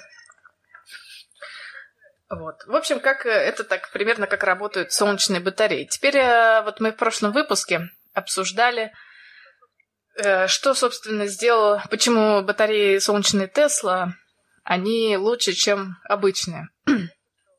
Представьте, что вот э, у нас на этом Переходит, кстати, э, два слова о том, как, э, собственно, создают эти солнечные батареи, как их легируют бором и фосфором. Насколько я поняла, Э, значит, в солнечных для при изготовлении кремния есть этап, где он при очень-очень высокой температуре содержится. И вот как раз на этом этапе добавляется бор. А дальше это все остывает, кристаллизуется, и потом эту плату кремниевую прокаливают еще раз, но э, в атмосфере содержащий фосфор. И этот фосфор э, внедряется в поверхность. То есть у нас получается с одной стороны бор, с другой фосфор. Ну и проблема в том, что иногда вот на этой границе э, двух кремниев бывают такие э, несостыковки. То есть бывает, что там как-то кристаллы не так расположены. И получается то, что у нас э, очень много электронов теряется. И что же сделал Panasonic? Он просто положил тонкую пленку, которая как раз сглаживает вот эти границы и препятствует также старению материала. Еще другая проблема – это то, что на эту пластину кремния с двух сторон э, надо положить контакты. И проблема в том, что там, опять же, та же самая проблема, что электроны теряются, проходя от кремния в контакты. И а там, опять же, Panasonic э, сделал такую инновацию, он, опять же, положил вот эти тонкие пленки между кремнием, между, точнее, солнечной батареей и Э, контактом, чтобы как раз сгладить вот эти все переходы. Вот. Ну и теперь я еще два слова расскажу. Тут мелькала новость о новых э, гибких, так называемых, органических солнечных батареях. Э, вот тот же самый эффект ПН-перехода может возникнуть, возникнуть и в разных полимерах. Например, солнечный свет может выбивать электроны из атомов. И существуют также N-полупроводники и P-полупроводники среди полимеров. Естественно, это можно использовать для того, чтобы создать органические солнечные батареи. Их э, преимущество в том, что они, во-первых, их, во-первых, намного легче производить, и, во-вторых, их теоретически можно сделать гибкими. Но практически всегда есть небольшое «но», Значит, э, в статье что было сделано? Была сделана гибкие, гибкая солнечная батарея, у которой эффективность была около 10%. Это, кстати, рекорд, потому что обычно это около 2-3% несколько лет назад было. И еще большая проблема вот этих органических э, солнечных батарей в том, что они не держат, э, у них очень большие проблемы с повышением температуры, то есть, ну, полимер разрушается. А этот стабильный до 100 градусов, что вполне себе То есть все-таки прорыв какой-то есть, да? Не, не... Да, прорыв, во-первых, в mm. эффективности. Потому что, насколько я понимаю, самое там вот э, у Теслы 20, почти 30 эффективно. Я вот не помню сейчас точно цифры. У них 26, по-моему, что-то там э, такое. А у органических вот это вот 10% это уже рекорд. Ну и плюс э, стабильность при высокой температуре. Ну, высокое, естественно, относительное понятие. Вот, но проблема опять в сгибах, потому что э, тут мерили эффективность во время сгиба, но не мерили эффективность э, после того, как э, согнули тысячу раз вот эту солнечную батарею, потому что я вам уже много раз объясняла, в чем проблема всей гибкой электроники. Это в Все том, слои перемешиваются. В покрытии но не в, то, не, не, не, то, не в том дело, а в том, что образуются микротрещины в защитных слоях, через которые очень медленно, но попадает э, воздух Э, на сами активные элементы. Этот весь процесс э, невозможно увидеть э, тут же. То есть, если мы тысячу раз согнем, разогнем эту пленку, она будет работать точно так же. Но если мы, допустим, подождем 2-3 дня, все это очень резко пойдет на спад. Поэтому тут важно сначала еще дополнительные тесты сделать, то есть вот эти после всех этих сгибов еще подождать некоторое время и еще раз проверить вот это, э, проверить свойства. Это, кстати, очень мало кто делает. Вот. Но это мой совет тем, кто занимается гибкой электроникой. Понятно. Вот это все, что, да, хотела вам рассказать, если еще будут вопросы. Слушай, у меня прямо сейчас вопрос. Э, вот ты рассказала про вот этот ну. PN-переход между там кремний с бором и кремний с фосфором. И если бы я не смотрел на картинку, которую мы сейчас в трансляцию э, отдали, я бы вообще не схватил бы, о чем, о чем мы говорим, о чем ты говоришь. Вот. Но я помню, что когда мы что-то там мельком проходили вот в курсе общей физики еще в универе, э, вот эти штуки, и там было понятие ПНП переход. Это значит такой же бутерброд, который можно продолжать, там следующий опять, и есть ли в этом какая-то выгода? Ну, конечно, есть так называемый multi-junction э, солнечной батареи, это когда несколько вот таких переходов, чтобы Ну, так а почему все так не делают? Тогда почему не PNP, NP, NP, переход? Почему только два слоя? Видимо, технические сложности Понятно. с этим есть какие-то.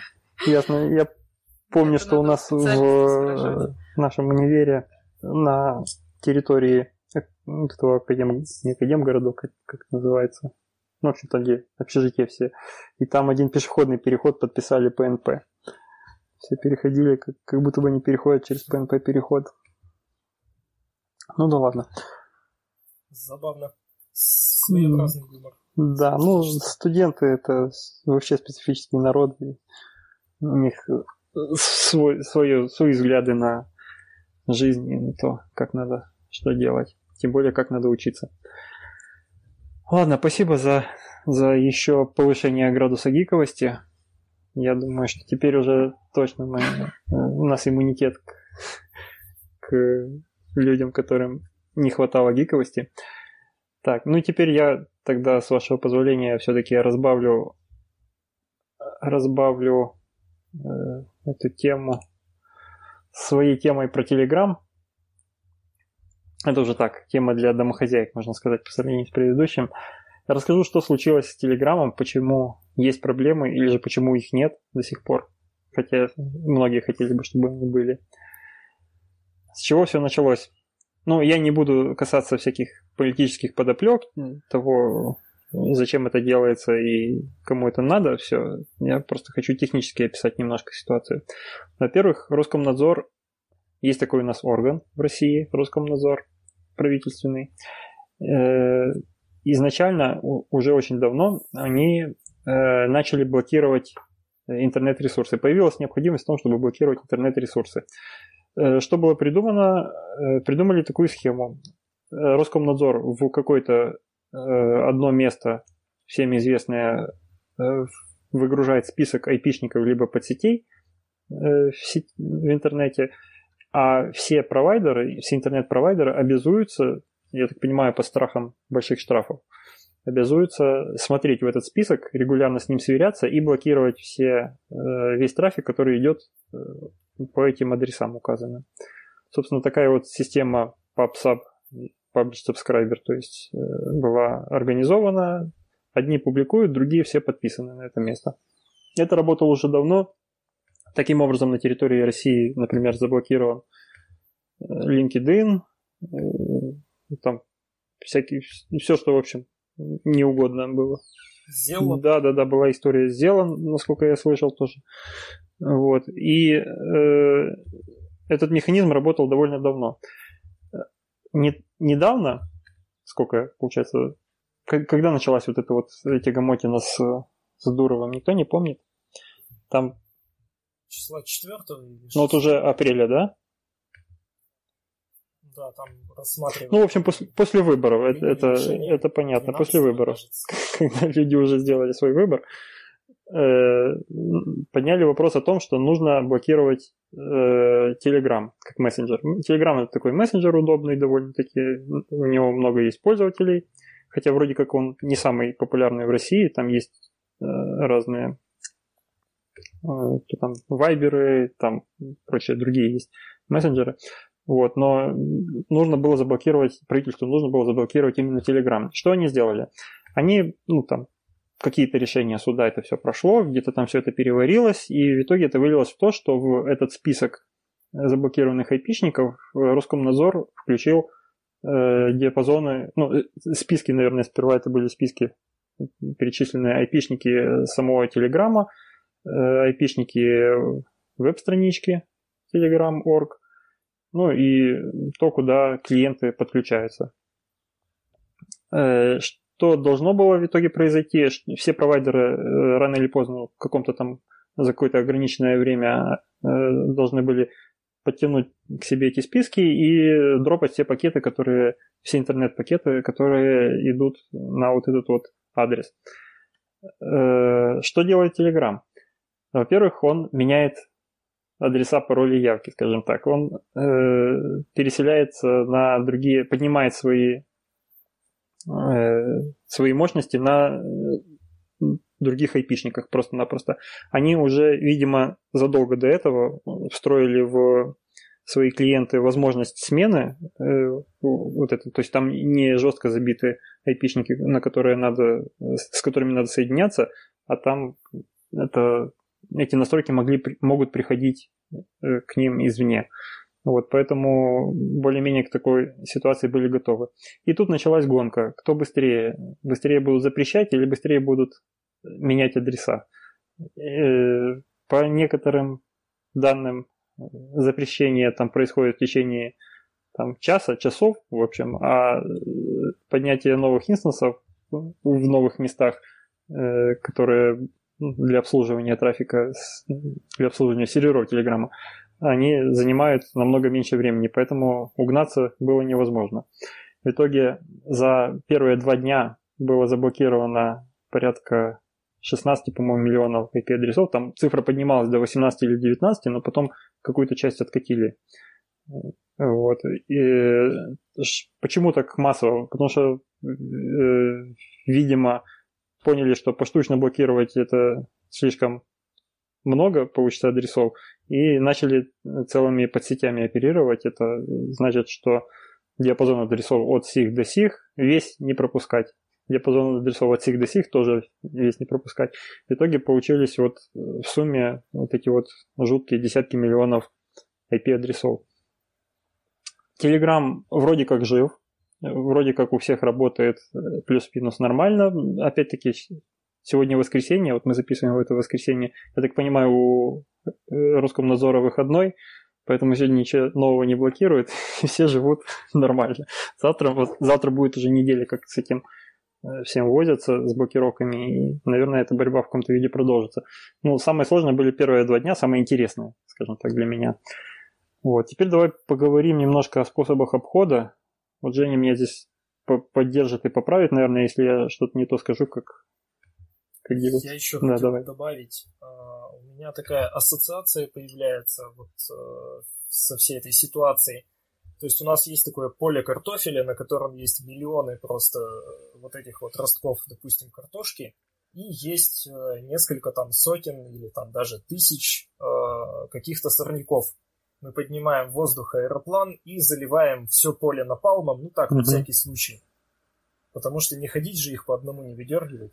Ну да, и в итоге, Но в итоге страдают, страдают остальные. остальные да. Были... Я слышал, что там проблемы были э, из банкоматов люди деньги не могли снять, по-моему, Рафайзен, э, по-моему, Сбербанк. Э, кто-то не мог в столовой карточкой расплатиться из студентов, ну, mm-hmm. то есть в каком-то из э, вузов в столовой не работала. Э, по-моему, сеть супермаркетов Dixie, э, там отказали кассовые терминалы и еще что-то. Я слышал про... Ну, то есть мы все залили. Я слышал проблемы в районе Evernote у многих какая-то либо Evernote не да, работал, да. либо какая-то часть функционала. Там приложение по обслуживанию билетов поездов, там какие-то, ну, мобильные приложения, которые должно вот с этим работать, билетами РЖД, тоже давало сбои. Э, Get Taxi проблемы были, Viber, ну, по крайней мере, слухи до меня дошли, что в Viber голосовые вызовы тоже часть, частично пострадали. Э, меня конкретно, меня лично коснулось э, действительно в банке когда открывал веб-банкинг, там было э, предупреждение, что, мол, в связи с там, проблемами техническими, в общем, мы временно там какие-то такие операции недоступны, действительно, там перевод с карточки на карточку, там, что-то такое вот, не работал. Ну, хотя основной функционал был, посмотреть там свои счет мог, но сделать с ним ничего не, не мог, вот перевода какого-то. Ну, да, вот собственно, пострадали они, потому что они какую-то часть функционала держали на серверах э, снаружи, которые, ну, которые попали под блокировки. Ну, меня тоже лично задело. То есть э, как-то я утром проснулся, начал работать и обнаружил, что к своим серверам в Амазоне я подключиться не могу. Мне пришлось поднимать прокси. Причем поднял прокси в DigitalOcean, а на следующее Догнали. утро заблокировали именно тот сегмент DigitalOcean, в котором я поднял прокси. И мне пришлось поднимать прокси в другом. Не говори в эфире в каком, они слушают. Вот. Давай теперь как раз поговорим про прокси. В общем, способы, как люди с этим борются. Э, во-первых, есть да, такое понятие, как прокси. В принципе, оно поддерживается клиентом самим Телеграма, что мобильным, что на стационарных, на компьютерах. Э, все клиенты умеют работать через прокси. Это просто указываешь адрес, порт и логин, пароль, если он есть на этом прокси, и э, твой трафик идет Э, на этот прокси, а с него уже как будто бы от имени Телеграма он идет э, дальше к серверам Телеграма.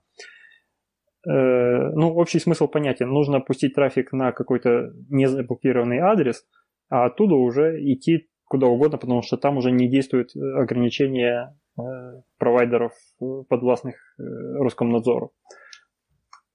И SOX прокси это самый такой, скажем так, точечный вариант обхода. Ты конкретное приложение пускаешь по, через э, свой сервер, который находится где-то снаружи.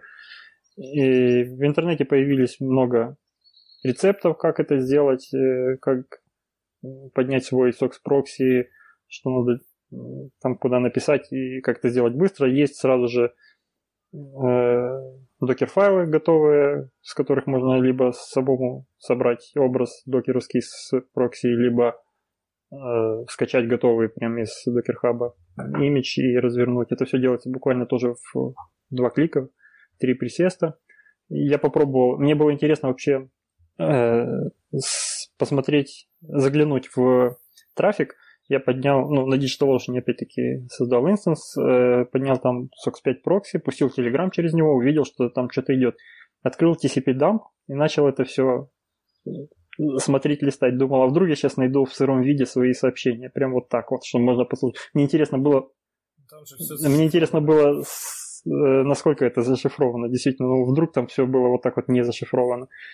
Э, ну, конечно, я ничего не увидел. но не, не стоило, конечно, даже думать, что я там что-то увижу, но мне просто интересно было понаблюдать. Вообще от того, чтобы от моего метода пристального взгляда можно было обезопаситься там, обычным ксором.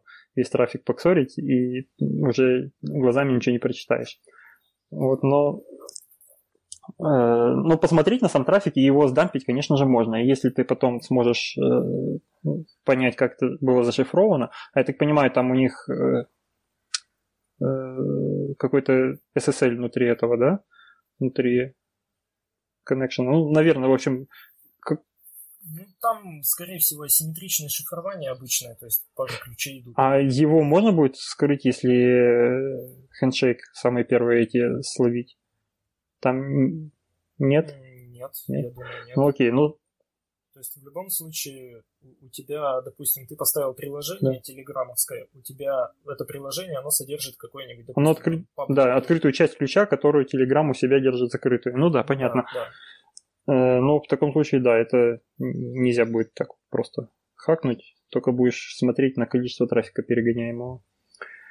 Вот. Э, что еще хотелось попробовать? Я подумал, э, даже если кто-то сможет, ну, если, допустим, провайдер твой сможет э, анализировать твой трафик и понимать, что у тебя здесь бежит трафик именно телеграммовский и его блокировать, значит, надо его как-то скрыть. И вот следующий шаг у меня был это завернуть это все в SSH туннель. А SSH мы знаем, что он уже на то он и secure shell, что он делается в, в зашифрованном виде. Ну, на самом деле, на самом деле там есть э, даже намного более простой способ. То есть, э, если у тебя Linux или какой-то, какая-то Unix-подобная да. система, например, Mac, то SSH уже из коробки, OpenSSH я имею в виду, умеет э, работать в качестве SOX прокси. То есть ты без установки какого-либо софта на удаленный uh-huh. сервер, к которому у тебя есть доступ, можешь э, передачей параметра минус d большое пробел и номер uh-huh. порта, например, 9050, uh-huh. поднять у себя на локальной машине SOX прокси через... Вот я именно к этому и пришел в итоге. То есть сначала я завернул проксивый трафик в туннель, а потом я вот э, ну, перешел к варианту, что можно просто действительно у себя поднять э, этот локальный SOX прокси, который будет весь твой трафик бросать туда, а там уже SSH э, будет превращать его в, обратно в телеграммовский. Вот, ну... У меня ровно так это работает на телефоне. У тебя? Да, ну то есть на ага. Android телефоне виртуалка с Linux, и на ней поднят SOX прокси до ближайшего сервера. А, я пробовал на, на своем телефоне Все. поставить, э, но у меня iOS, здесь сложнее с такими вот решениями, потому что все все да, приложения запускаются в своих песочницах, и как-то вообще непонятно, как это можно было бы реализовать без поддержки со стороны системы. Но, тем не менее, здесь есть э, приложение SSH Tunnel, я поставил, по -по потыкал его. И, ну, я не в контексте Телеграма его проверял, я просто попробовал открыть сайт, э, ну, сделать SSH Tunnel на свой, опять-таки, инстанс DigitalOcean, и оттуда э, пробросить туда, и оттуда открыть сайт, э, ну, там, опытные на кухне как раз. Вот и это можно сделать так. Но неважно. В общем, есть способы обойти. Есть более, э, более общий способ, это VPN. VPN это техно... расшифровывается как Virtual Private Network, э, виртуальная частная сеть, видимо, приватная сеть. Э, что это делает? Что она делает? Это создает новые подключения у тебя, которые на самом деле, оно софтварное, это никакой не железка, не железячный новый порт, вот. Но на самом деле он использует э, твое текущее уже существующее подключение, просто там шифрует этот канал и пробрасывает и все, что будешь ты вот к этому новому подключению, все, что будешь туда слать, оно будет э, идти на VPN-сервер. И оттуда уже опять-таки, как от твоего имени, рассылаться. Тоже в зашифрованном виде. Э, ну, это VPN, в общем-то, уже давно есть. У меня их там тоже вагон и маленькая тележка разных, и э, таким способом тоже можно бороться, но минусы есть у VPN, конкретно в этом случае с Телеграмом, в том, что он, если использовать с мобильного, то он жрет чуть больше аккумулятор, потому что постоянно держит вот это соединение э, vpn и ну, он постоянно что-то там, минимальные пакеты какие-то шлет, э, ну, получается, постоянно это же еще накладные расходы на шифрование. Да, ну я не думаю, что на шифрование там сильно много. Я думаю, что тут больше расходов уходит, ну, значительно больше на то, что постоянно какие-то пакеты, вот это вот Heartbeat или как он называется, ну, в общем, пакеты э, Live, что, мол, держи соединение, я еще здесь. И вот на, на то, что постоянно сеть дергает, здесь, наверное, и тратится больше. Ну, это, не, я бы не сказал, что это прям сильно страдают телефоны при этом, но это заметно там на десяток, может, процентов в день быстрее сядет телефон. Может, там даже больше, чем на 10 процентов. Э, вот. И э, что еще хочу сказать про... Ну да, их тоже, соответственно, есть смысл поднимать в каких-то внешних э, облаках VPN-серверы. И в малопопулярных. Мало да, возможно. Я, кстати, вообще неделю назад просто задумался, что у меня дома, у меня в киевской квартире стоит э, NAS дома в домашней сети. Э, а это, по сути, тоже Linux внутри. Я зашел по SSH туда, поднял там в докере э, SOX 5 прокси и порт пробросил через э, ротор наружу. А, а наружу у меня честный айпишник торчит статический. Вот, и просто на телефоне и на телеграме просто настроил через это, и все. И тот мой единственный айпишник туда его точно не заблокирует. Ну, если уже весь интернет не начнут блокировать, конечно, внешний. Вот, о нем точно никто не знает, и поэтому пользуюсь пока этим решением, если, если мне нужно. Ну, опять-таки повторяюсь, что-то с тем, что Telegram устроил, в принципе, и без этого довольно-таки успешно можно общаться, потому что он постоянно на шаг впереди оказывается в этой борьбе с блокировками. Вот. Ну, это очевидно. Ну, да.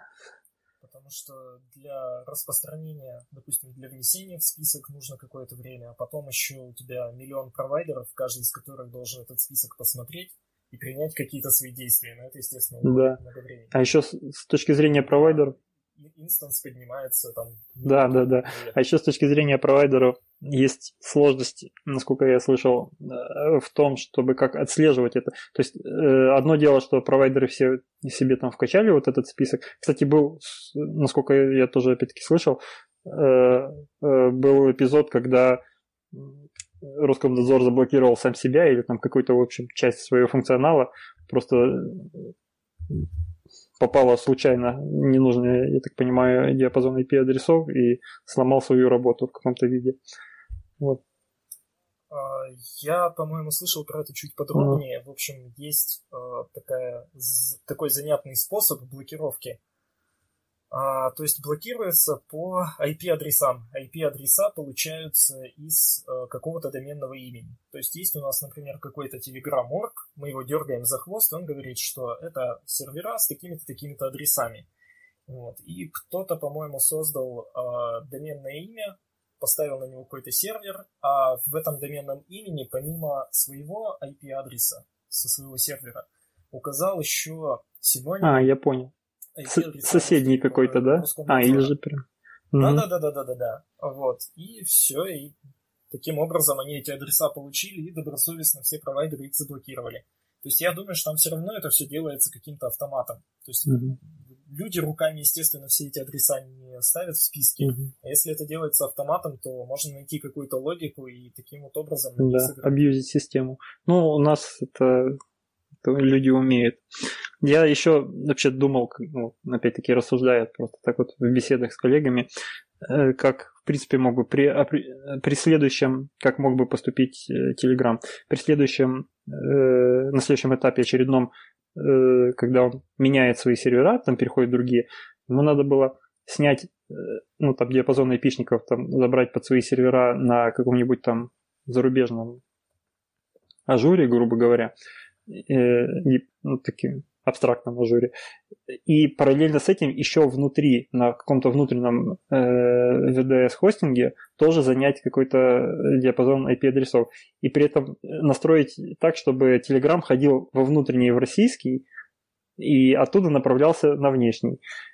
Когда, э, опять-таки, Роскомнадзорные скрипты увидят, куда все ломятся, увидят диапазон русских айпишников и ну, и попытаются его заблокировать, они начнут сами себя, ну, тоже э, фактически кусать. Я так понимаю, сейчас все, у кого бизнес начал страдать, они переезжают на русских хост хостеров, виртуалок, и таким образом можно еще навредить еще и русским, э, ну, русскому бизнесу прямо в России.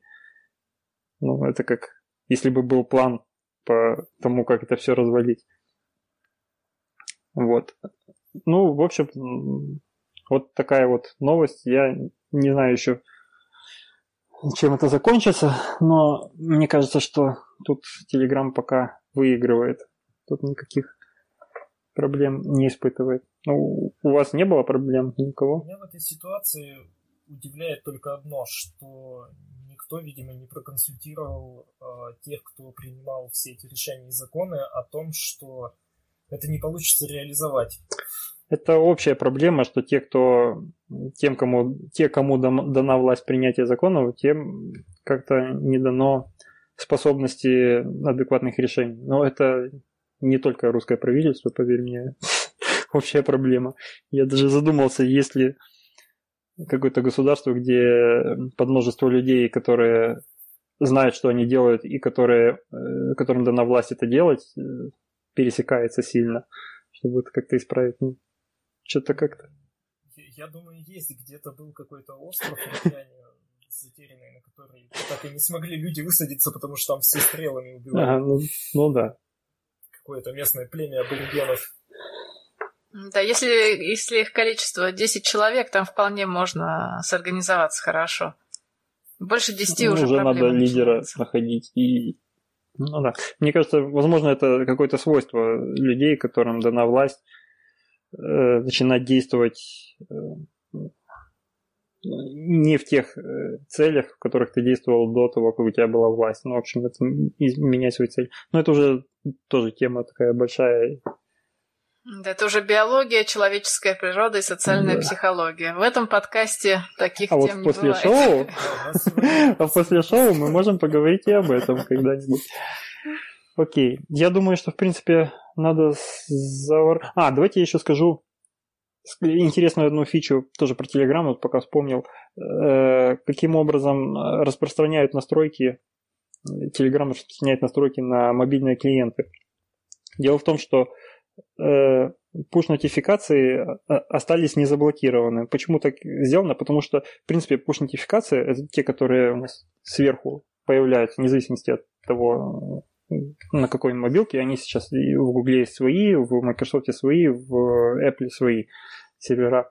И они делаются, их, если тебе приходит push-нотификация от твоего приложения, на самом деле это делается не от твоего приложения, а с хоста э, твоего Google, Apple или Microsoft. Почему так? Потому что держать много коннекшенов, много подключений э, к всем приложениям, если у тебя там сотни приложений установлены на телефоне, было бы очень затратно по трафику и по, э, главное, по энергосберегаемости. Э, поэтому сделано таким образом, что приложение, если, если там серверная сторона хочет прислать тебе, там, допустим, ты установил приложение, там, тот же Telegram, и если сервер Telegram хочет прислать тебе push, он делает об этом запись о том, что вот на девайс вот такой-то нужно прислать вот такому-то приложению вот такое-то сообщение. Эта запись уходит в, на сервера Apple там, или же тоже Google, и оттуда уже централизованно одним и тем же каналом всем рассылается, ну, кому надо, рассылается э, push-нотификация. Если его заблокировать, то пропадет очень большой кусок функционала, в принципе, всего телефона. Тут тебе, получается, телефон перестанет быть, э, показывать актуальную информацию. Тебе придется самому ходить и обновлять там ну, интересующие тебя там данные, например, в чатике придется, от, пока не откроешь чат, тебе ничего приходить не будет. Поэтому эту часть, я так понимаю, пока не заблокировали, еще неизвестно, до чего дойдет мудрость Роскомнадзора, и, возможно, и это заблокируют, но пока что с этим живут. И вот через этот канал Telegram как раз и рассылает новые настройки. Поэтому э, фактически он все время остается, э, оставляет свое приложение э, на всех телефонах своих э, клиентов, знать, э, куда сейчас нужно подключаться, э, отправляя там данные там, своих, ну, для, для, для общения. Вот. То есть все, все время актуально держать эти настройки. Вот такой вот хитрый финт ушами. Окей, я думаю, давайте темы остальные оставим на сегодня, потому что мы и так уже долго засиделись и половину состава растеряли. Вот. Я так понимаю, что тебе тоже надо будет уходить сейчас, да? Вот. Да, я да, предлагаю попрощаться со слушателями. С вами был выпуск опытных на кухне. Приходите, слушайте нас в онлайне отныне. И э, подключайтесь к нашему телеграм-чатику, если у вас телеграм еще работает. Все, всем пока. Пока-пока. Всем пока.